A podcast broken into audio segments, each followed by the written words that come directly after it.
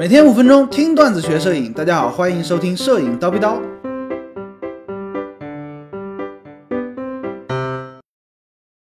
风光镜头怎么选啊？说到拍摄风光，很多同学首先就会想到什么呢？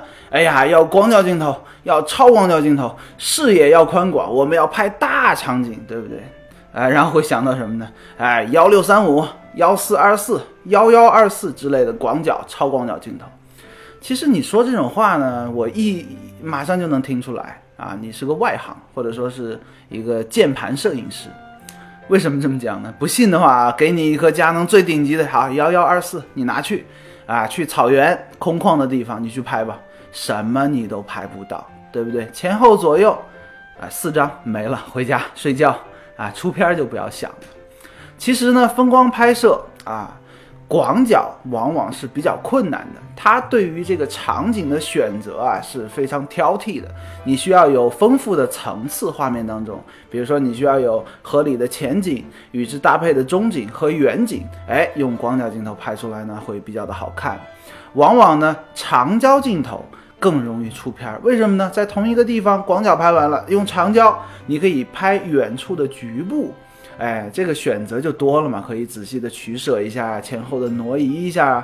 哎，长焦镜头对于拍摄风光的时候呢，更容易出片儿。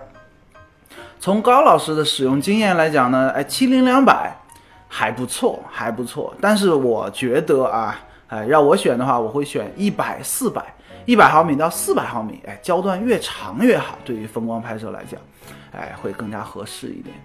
同时呢，拍摄风光的时候呢。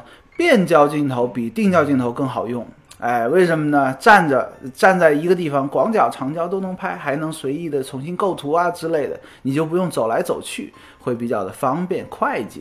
如果说我去拍风光啊，出去采风，我会选择带两颗镜头，第一颗呢就是幺幺二四，哎，十一毫米到二十四毫米，这是广角镜头、超广角镜头这个焦段，对吧？然后呢，再带一颗长焦镜头，就是一百、四百，哎，一百毫米到四百毫米。超广角、超长焦就都有了，什么都能拍。当然了，有的同学预算有限，对不对？啊，高老师呢推荐你买那种一镜走天下的镜头，比如说 APS-C 的幺八两百，哎，便宜又大碗，广角到超长焦也都有了，对不对？全画幅的二八三百，哎，可能稍稍贵一点，但是二十八毫米广角到三百毫米长焦也都有了，哎，旅游风光这种镜头呢反而更加合适。有的同学可能会说：“哎呀，老师啊，这两个镜头光圈都不大呀，你为什么要推荐给我们呢？”啊，因为拍风光啊，严谨的风光创作不需要大光圈，通常都是固定 f 八、f 十一这种小光圈来拍摄，因为我们会需要更好的画质，光圈缩小了，它画质就好嘛，对不对？第二个呢，小光圈可以得到更大的景深，哎，画面当中远近都清晰，所以说呢，你买了大光圈镜头没有用，哎。当然了啊，在小光圈情况下呢，三脚架是必须的啊。严谨的风光摄影，你一定要背一个三脚架，手持就咱们就算了，对不对？不要嫌麻烦。另外防抖重要吗？啊，刚才说了，严谨的创作三脚架必不可少。所以说你都架到三脚架上了，它都不抖，你为什么需要防抖呢？还能省点钱，对不对？当然了，对于那种普通的摄影玩家呢，套机镜头其实就挺好，比如说二四幺零五。哎，或者说 APS-C 的幺八幺三五之类的套机镜头，广角、长焦都可以啊，都有啊。你可以先拍拍看嘛。如果说你觉得不够用，哎，你再去添置。添置怎么添呢？哎，两头扩展嘛，对不对？更广一点，然后更长一点，大概就是这样。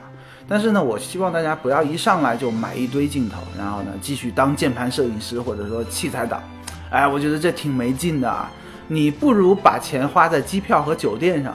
啊，去真正有风景的地方，远远比你在比如说北京这种啊雾霾重灾区，抱着一堆顶级的镜头要来的好很多，对吧？好了，今天高老师就先叨逼到这里，明早七点咱们继续聊摄影，拜了个拜。